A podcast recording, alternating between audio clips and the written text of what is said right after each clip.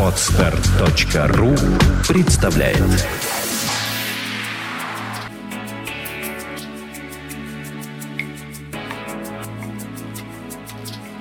Добрый день, дорогие слушатели. С вами подкаст «Психология, мифы и реальности». Его бессменная ведущая Александра Иванова. И мой дорогой соведущий Андрей Капецкий. Здравствуйте. Сегодня у нас очередной Блиц. Мы отвечаем на ваши вопросы. Давненько его не было, но вот настало время. Мы готовимся к отпуску, запишем еще несколько подкастов и на две недели оставим вас в гордом одиночестве. Но надеемся, вы не успеете соскучиться, как мы вернемся. Ну что, начинаем? Да. Сейчас возьму подсказочку. Итак, лучший друг, бывший молодой человек. В скобочках встречались 7 лет назад.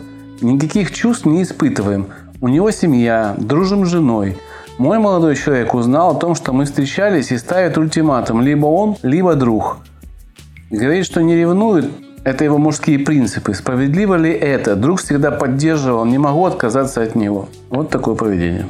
Ну, по большому счету, девушка или женщина пытается решить не свою проблему. То ну, есть, да. Э, для нее проблема возникла из-за э, восприятия ситуации ее мужем. То есть проблема на самом деле не ее, а решить пытается она. Если уж э, и искать способ решения проблемы, то искать способ, как привести своего мужчину в адекватное состояние. Видите, он обиделся. Вот у него тяжелое состояние обиды на вас. Несмотря на то, что ваши отношения были 7 лет до того как, а обиду он испытывает сейчас, потому что он узнал сейчас, и для него это свежая ситуация. Ну, То образ есть... кто-то, мою девушку обнимал, целовал это, да, вот. Да, он вот сейчас об этом узнал, поэтому в его сознании это происходит непосредственно сейчас. Не когда-то это было, а сейчас. Поэтому девушки, юноши, будьте осторожны, не стоит о таких вещах распространяться. Ну, было и было, уже прошло, да? Да, потому что это может причинять боль близким вам. А как же быть с честностью? Не сказать это, не соврать, да? Да. В случае вообще не эту тему не затрагивать. А, у каждого есть свои скелеты в шкафу. Во всяком случае, э, также можно э, сказать, что не стоит лезть под кожу. Если человек не хочет вам что-то рассказывать, не надо этого делать. Не надо вытрясать из него кишки, вынимать и требовать, чтобы он рассказал. Я понял, что девушке язык ее довел до этого, но делать-то что сейчас? Как помочь этому молодому человеку? Лаской, спокойствием, да, не выражая никаких эмоций – как это все? Да, очень важно говорить, и разговором одним а, она не обойдется. И а, лучше выбрать тон такого недоумения. Что с тобой происходит? Что мне непонятно, почему ты так остро реагируешь на что-то, что было когда-то, и попросить прощения обязательно. Уже сейчас? Да, сейчас. Раз и, создала такую да, обстановку? Да, да что не хотела травмировать. Но вместе с тем обратить внимание мужа на тот факт, что это как раз говорит о крайней степени доверия к нему, которое он не оправдал. Да, Поэтому да. она вправе обидеться в ответ. Это не муж, это молодой человек, новый. Еще нет супружеских отношений. А, да. И вот лучше выбрать такой тон недоумения. Угу. На самом деле, барышня, задумайтесь над тем, стоит ли дальше и в каком формате продолжать такие отношения с таким мужчиной. Если он настолько мнительный и впечатлительный, это говорит о том, что он не уверен в себе. Если конкурента, вернее, в качестве конкурента, если он воспринимает человека, который уже женат и который, мало того, очень полезен всегда в отношениях. Потому что если ты уезжаешь куда-то в командировку или с тобой случается нечто, ты попадаешь в больницу, у твоей женщины есть, есть надежный друг, плечо, опора, который позаботится о ней, о твоих детях. А, и это очень хорошо. Это как раз нормальные человеческие отношения. Это большая ценность. Ну, возможно, у этого молодого человека были отношения перед этим, где такая травма была, но она просто так же не берется. Но это некое поведение, в таком было случае, уже. если это было, мы же сейчас только mm-hmm. выдумываем, да, если это было, но женщина сейчас об этом не знает, то он тоже с ней не до конца честен. А ревность – это неуверенность в себе. Это аксиома. Если мужчина в себе уверен, если он уверен в тех отношениях, которые он создает, в тех переживаниях, которые он создает для своей женщины, у него не возникнет проблемы конкуренции. Не возникнет. Это не приходит в голову. Значит, он понимает, что где-то он не дотягивает в чем-то. Рекомендация, насколько я понял, такая. Выбрать время, когда он спокоен, когда вы спокойны. В недоуменном тоне, без претензий. Сказать, что ну если ты волнуешься, давай мы это обсудим спокойно. Я тебе честно все скажу. Если ты мне не веришь, значит, ну какие у нас могут быть отношения, если ты мне не веришь? Я тебе буду говорить только правду. И этот разговор покажет, готовы ли они дальше, в общем-то, существовать или нет. А не нужно зацикливаться на таких сложных отношениях, потому что это может принести в вашу жизнь боль, которая сейчас не отражается, потому что мужчина себя сдерживает еще. Но это может перерасти в некие такие болевые ощущения, как физические, так и душевные. Есть такой человек рядом с вами, который ревнивый очень. Самое главное, нужно, чтобы автор вопроса усвоила, что проблему, которую она пытается решать, решать нужно не ей. Это не ее проблема. Да. Это, Согласен. как говорится, с больной головы на здоровую попытка перебросить. Э, не следует брать чужие проблемы на себя. Вот и все. И в данном случае я вам не советую отказываться от друга, если он действительно друг. Да, если это он, действительно Он намного друг. лучше и он, полезнее. Он за 7 лет уже себя проявил. Да. Вот теперь оцените это, будьте благодарны. Следующий вопрос. Я обычно сравниваю людей. Например, один парень на фото снялся с голым торсом, а другой нет. И я тому, кто не снялся, задаю вопрос, почему твой друг может сфотографироваться, а ты нет. Многим это не нравится, что я сравниваю людей.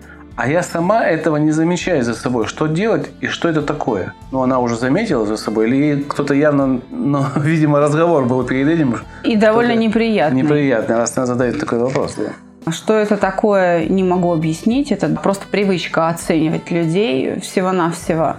Что делать? Перестать оценивать. Вы создаете людям травму. Вы э, занимаетесь, а, ненужным делом, б, местами вредным. А здесь есть, ну, как бы некая подоплека, да? Она же четко указала, что один парень снялся с голым торсом, другой нет. Значит, ей хочется видеть всех парней с голыми торсами. Ну, вывод я такой делаю. Раз она сравнивает их с точки зрения, что тебе слабо майку снять. Ну, давайте мы вам, девушка, скажем так, ну что, вам слабо, что ли, снять майку посредине города без бюстгальтера? Вам слабо, что ли? У каждого есть свои приоритеты, зоны, в которые нельзя вмешиваться, а вы пытаетесь в эту зону влезть. Люди не нуждаются в оценке. Это первое. Да. И если они в этой оценке нуждаются, они попросят вас высказаться. Да, Это второе. Третье. Вы должны первое о чем подумать, являетесь ли вы экспертом, чьему мнению люди доверяют, и считают ли вас окружающие экспертом, чье мнение им важно. Судя по тому, что вы к нам обратились, вы лезете не в свое дело. Человек то... не нуждается в оценке, вашему мнению не доверяет, в его глазах вы не эксперт, не авторитет, но вы лезете на глаза со своими высказываниями и выглядите тем самым крайне глупо. И навязчиво. И навязчиво. Поэтому ваша социальная коммуникация нарушена вот на этом отрезке поведения. И это лучше прекратить. Потому что, да, кто вы, собственно, а, почему вы на себя взяли роль судьи, задумайтесь об этом, вы сможете тогда успокоиться и решить эту проблему. Просто переоцените себя. Зачем вы взяли на себя роль судьи? Как вот всегда, и все. Это нужно сделать спокойно. Да, обдумать спокойно. Следующий вопрос. Может ли парень разрушить дружбу подруг, если в него никто из них не влюблен? Что делать в этой ситуации? Это даже, я не знаю, как назвать, это даже не треугольник, это какой-то две параллельные линии. Не могут пересечься, но человек волнуется о том, что они могут пересечься. Значит, вопрос очень противоречивый. И на самом деле ситуация не вскрыта, непонятно, да. в какие, какие обстоятельства а, а, считаются испорчиванием отношений. То есть из характера вопроса вот, ну, не ясно это. Очень трудно отвечать. Давайте попробуем сказать так. Если ни одна из девушек не влюблена, то вероятность ссоры меньше, но она все равно есть, потому что поссорит вас между собой парень или не поссорит, зависит не только от того, влюблены вы или нет, а от его способности манипулировать вашим сознанием и от силы или слабости ваших характеров. Манипулировать зачем? Парень не влюблен, девушки не влюблены. Когда нет чувств, манипуляция зачем? Смысл ее?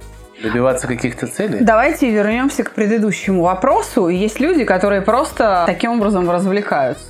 И все, вот считают частью своей жизни, им это нравится вводить людей в конфликт. Мы же не знаем, что там за парень. Может, это вообще вся ситуация надуманная. Там может быть вообще все гладко и красиво. Да? Я просто еще раз говорю, что если нет э, влюбленности со стороны девушек в этого парня, значит нет конкуренции, значит вероятность низкая, но не нулевая. Потому что мы не знаем личность парня. Если парень задастся целью, он рассорит подруг. Вот и все.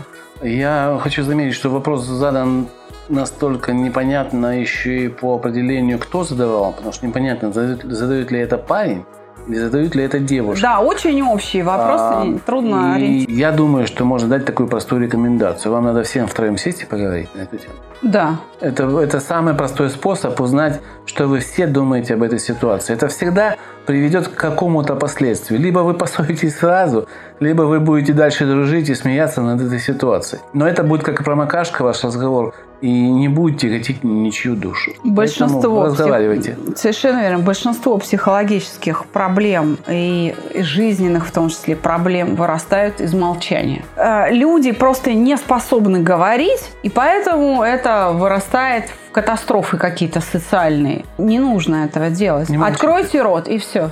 И все, и все решится. Да, все будет хорошо. Следующий вопрос. А что это такое со мной? Если мне не ответили в интернете на мои сообщения, и мне почему-то хочется закрыть свой профиль, удалить совсем свою страницу после этих действий. Кто-то не проявил внимания, вообще кто-то, не кто-то конкретно, а вообще кто-то не проявил внимания, человек ощущает, видно, какую-то никчемность и Это может быть чувство вины. Чувство вины, да? Да, это может быть чувство вины, что человеку, может быть, кажется, что он навязывается. Поэтому здесь э, я бы обратила внимание на такое переживание, о котором я говорю, да, состояние вины. Там может приплетаться и стыд, потом и страх, и там наслаиваться целый пирог. Но здесь нужно просто усвоить одну простую истину. Мы зачастую преувеличиваем тот дискомфорт, который мы причиняем окружающим. Или недооцениваем. То мы выходим за рамки вот этой стандартной реальности, реальности которая нас окружает, не либо принижая, либо слишком преувеличивая. Э, в ее случае, скорее всего, слишком преувеличивает. Поэтому здесь э, нужно решать проблему с чувством вины. И все. У нас по этому поводу есть подкаст, да. есть материалы Легко э, Юрия его. Михайловича Орлова по теории саногенного мышления, его лекции о чувстве mm. вины о чувстве стыда и неполноценности. Там масса информации, пожалуйста, знакомьтесь. Это а, вам поможет. Ну, из рекомендаций, наверное, стандартная такая рекомендация, которую дает Александра. Подумайте, что же вам с вами случится, если вы все-таки не получите это сообщение в третьем лице. Маша да, что плохого, не получила да. это сообщение. Что плохого? Что вы там компьютер разобьете? Или что может? Вот подумайте об этом, размыслите, и это ну, ослабнет очень значительно. Следующий вопрос. Я так думаю, если мне не ответили в интернете на мое сообщение, то тем самым я навязываюсь. А кому-то я написала, мы работаем вместе, зависимо от друг друга. Я так понимаю, продолжение этого вопроса. Ниже. Возможно. Потому что там есть еще третье. И почему, когда пишешь кому-то в интернете, ты иногда становится стыдно за написанное, хотя ничего такого и не пишешь. Но потом себя укоряешь, зачем написал это? Я так понимаю, это все-таки один вопрос, да? Да, возможно. Ну, обычно пишут пометки 1, 2, 3. Да, здесь нет. Здесь э, их, если нет, то, конечно, мы немножко дезориентированы. Ну, они в один день заданы. Хорошо. Значит, э, Отвечу так. Действительно, вот если вы переживаете, что вы навязываетесь, это состояние вины. Э, если бывает стыдно, это говорит о вашей такой сверхтребовательности к себе. Вы все хотите делать идеально. У вас есть какие-то ожидания к себе, к тому, как это должно быть. Вот вам, может быть, кажется, что сейчас вы напишете, и человек воспримет вас особым образом. А этого не происходит. Становится стыдно, что как так? Я-то думала, что я такая, а я, оказывается, не такая. Ну, я открыла двери, а туда никто не заходит. Да, например. Я уже перечислила и наши э, подкасты «Вина. Стыд» и материалы лекции Юрия Михайловича Орлова, видео лекции, аудио лекции по теории сценогенного мышления. Они так и называются, да, «Вина», «Стыд» и «Комплекс неполноценности». Пожалуйста, знакомьтесь, вам это очень поможет. Но вам нужно просто подумать над тем, не преувеличиваете ли вы тот дискомфорт, который вы причиняете людям. То есть здесь действительно ваша задача разобраться с самой собой. Какую цель вы хотите достичь. И если вы ее не достигаете, так ли все плохо?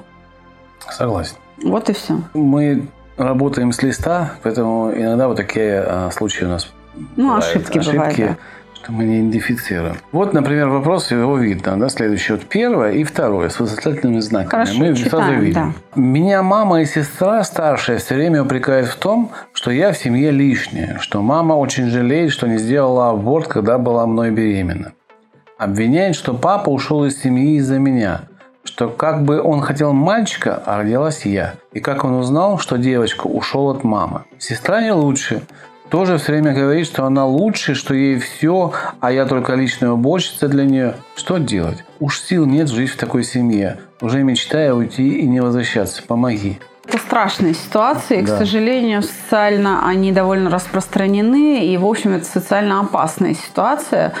А, через проект «Чувство покоя» в большом количестве проходили такие подростки 14, 15, 16 лет в тяжелой форме героиновой зависимости – и употребление героина начиналось именно потому, что это школьник, который не может уйти из дома, который не может найти работу, поддержки в семье не находит, зато находит доброго дядю, который угощает волшебным порошком, и душевная боль проходит. И у многих из них употребление героина начиналось по вине матери, когда мать говорила, что тебя надо было в утробе удавить и тому подобные фразы. Это действительно имеет место быть. И это полностью ответственность матери, что в сознании ребенка въелась эта фраза и эти отношения. У ребенка тяжелое состояние, и он нуждается в помощи. И возможно, что такой ребенок а, ведет себя резко протестно, скандалит, сопротивляется, он может быть агрессивен – Поэтому его очень трудно любить. Но это невозможность любить создают ему окружающие. Есть. Собственно, сама девушка, она не виновата в том, что она родилась. Но Согласен. ее в этом обвиняют. Да. Тяжелейший невроз вины, тем более для маленького человечка. 14 лет – это ребенок. Ребенок.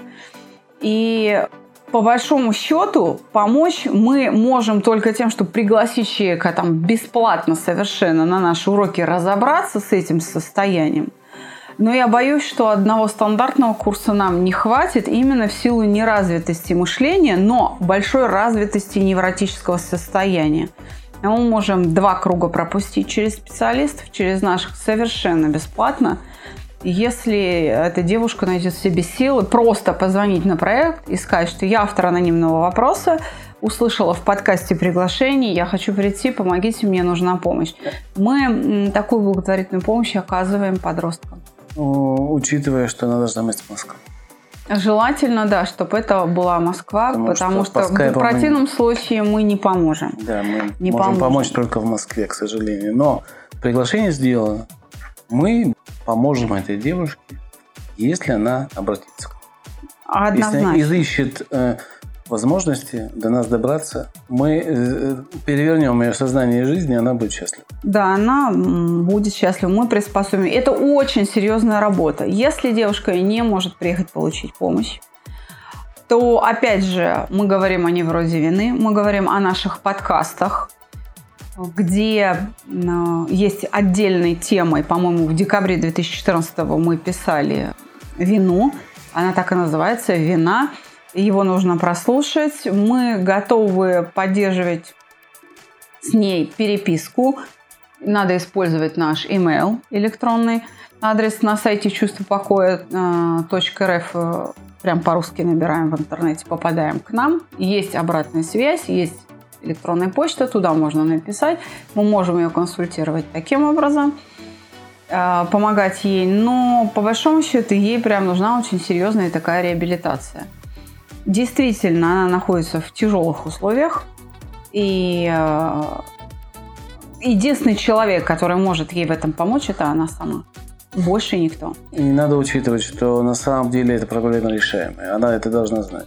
Это не какая-то ну, такая глобально нерешаемая проблема. Это серьезная проблема, но она решаема. И поэтому это уже знание вам немножко поможет жить. Что это можно решить, и это решало не один десяток или сотни человек. Я подскажу идею, повторяя в уме которую и обдумывая ее, она сможет хотя бы почувствовать в себе силы на то, чтобы преодолеть ситуацию. Если она задастся целью саму себя начать воспитывать так, чтобы стать человеком, которого невозможно не любить, то тогда вся семья придет с покаянием.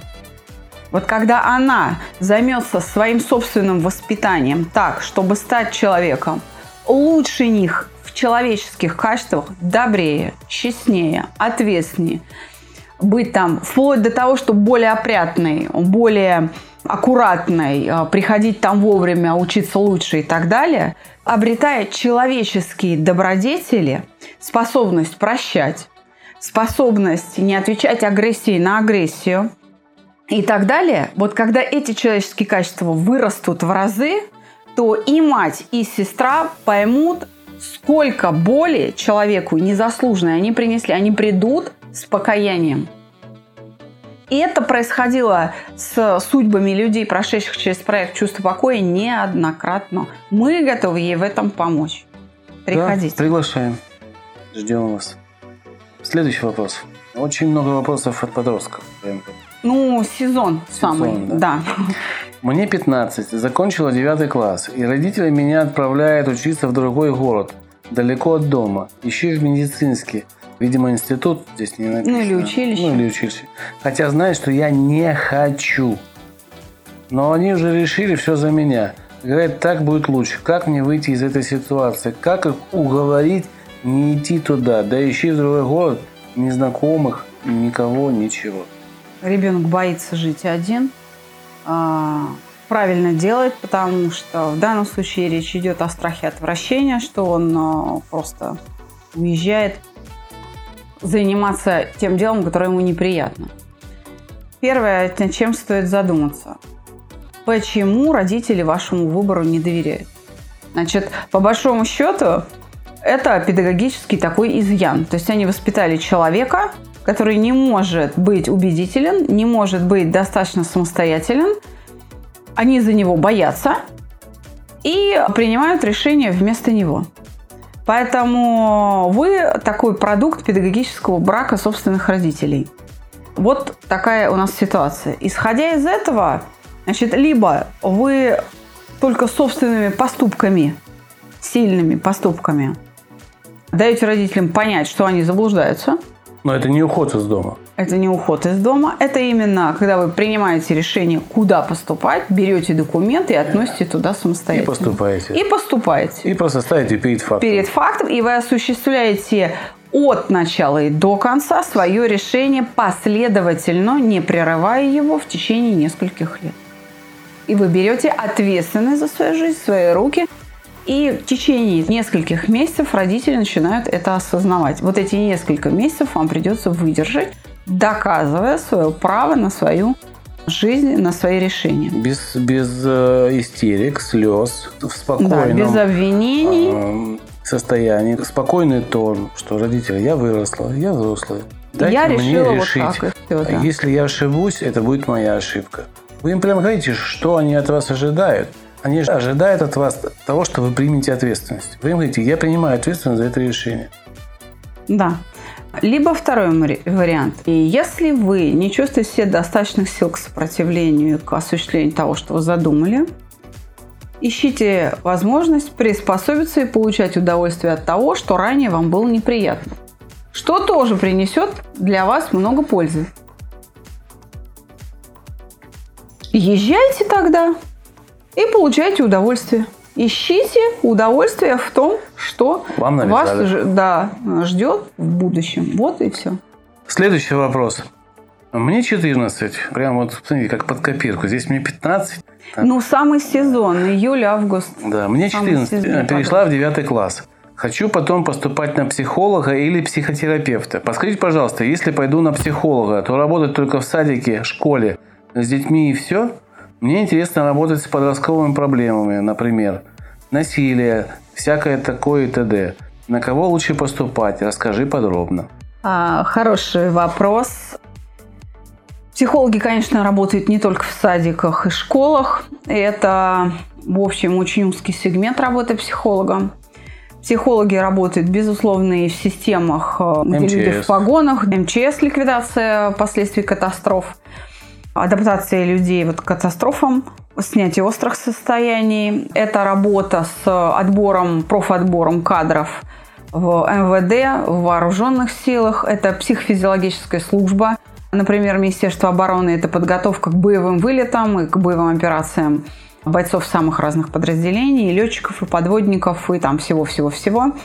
Это и реабилитация в рамках медицинской службы.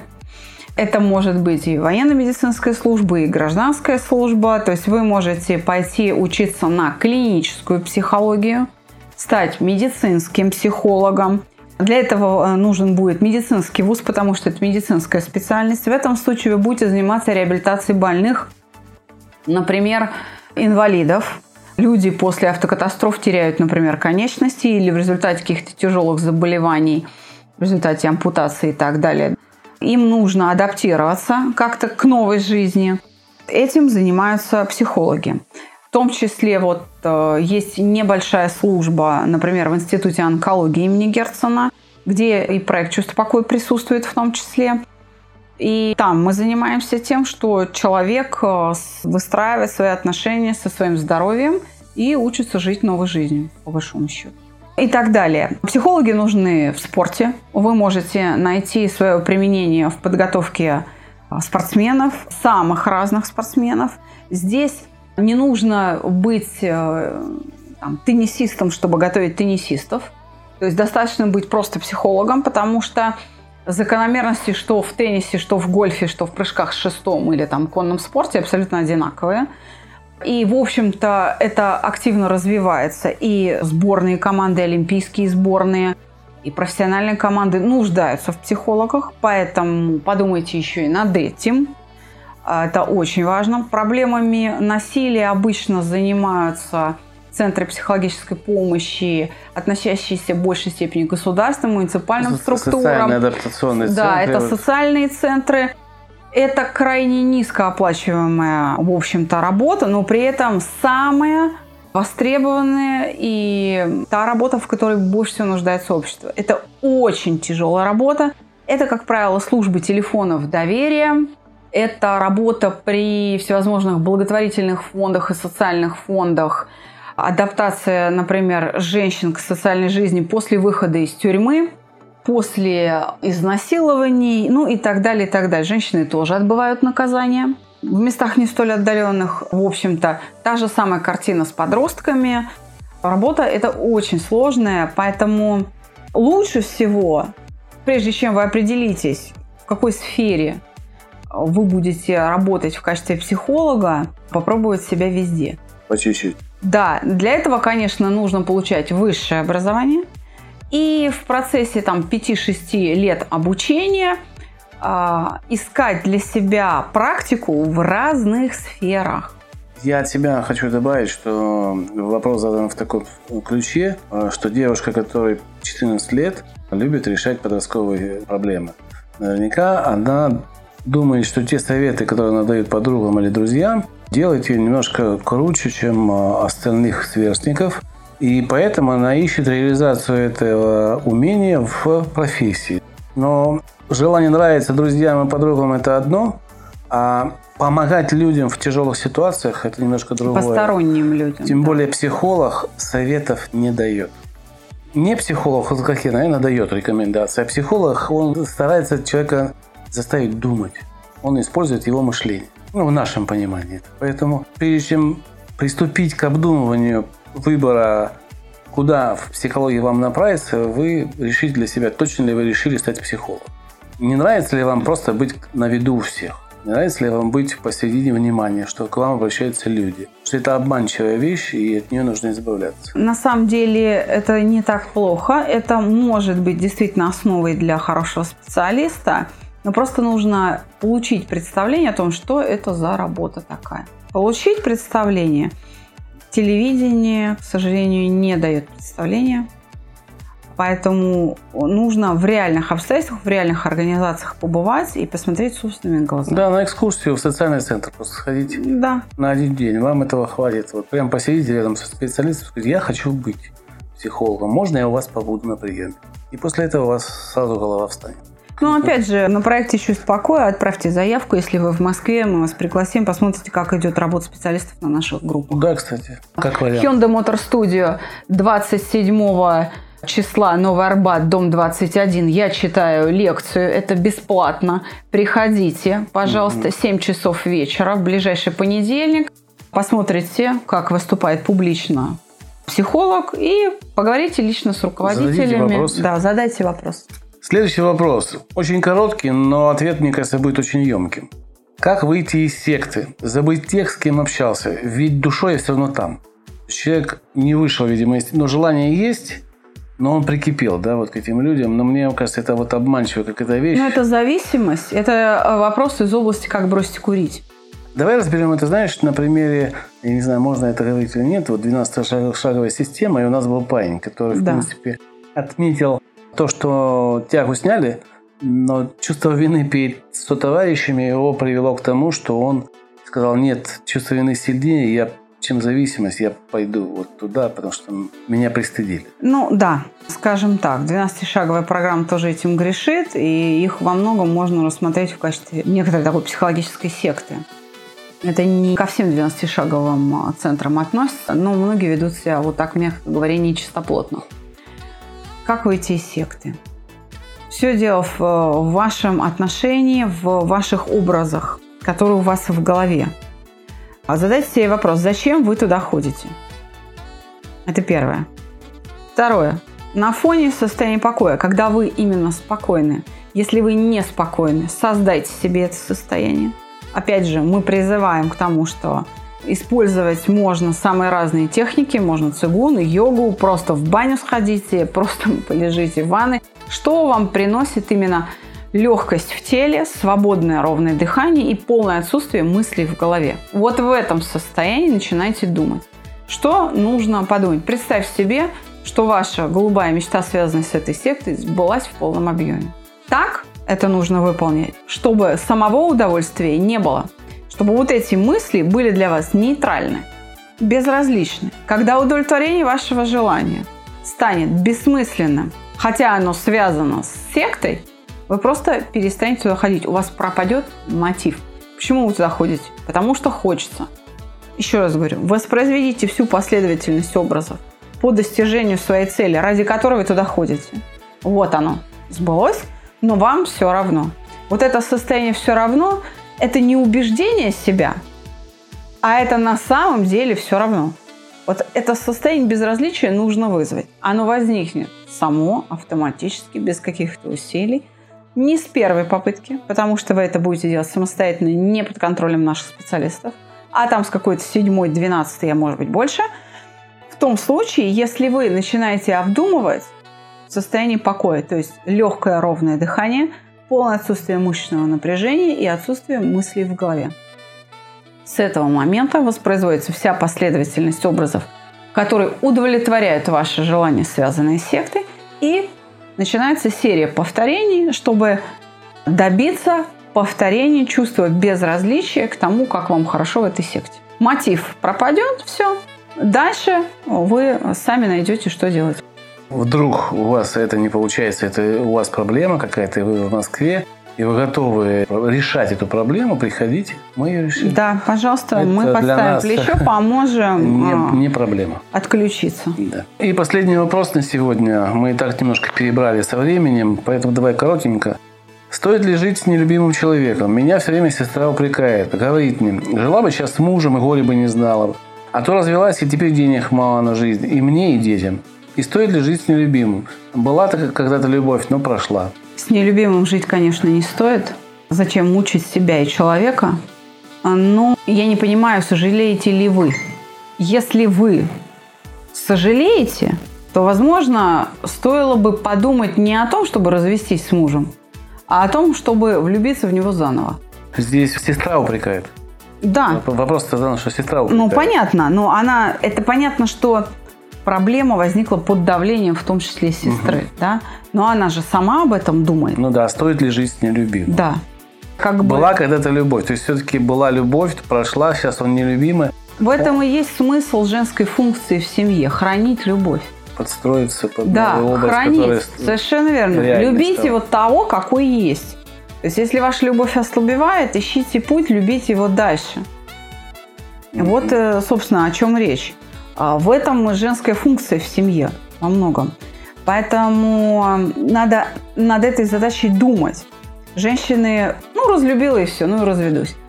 Вот так сейчас думают. А тем самым они не выполняют свою функцию, и поэтому мужчины не хотят жениться. Потому что мужчина понимает, что ну, если чуть-чуть в ней состояние любви ослабнет, она его предаст. И мужчина воспринимает своих потенциальных женщин как предательниц, как потребителей. И что характерно, они правы. Они правы. Поэтому выход из подобных ситуаций, вот была любовь, пропала. Если нет конфликтов, если нет насилия, если нет какой-то катастрофы социальной внутри вашей семьи, то надо искать просто способ хранить любовь. И это величайшая человеческая добродетель. И те, кто так перед собой задачу ставит, они ее решают, и они становятся счастливы в браке. Они не будут менять людей, как перчатки. Ну что ж, дорогие друзья, любви вам, спокойствия, счастья мы прощаемся до следующего выпуска. Спасибо, Александр, за ответы. Пожалуйста, до свидания. Всего доброго, до новых встреч.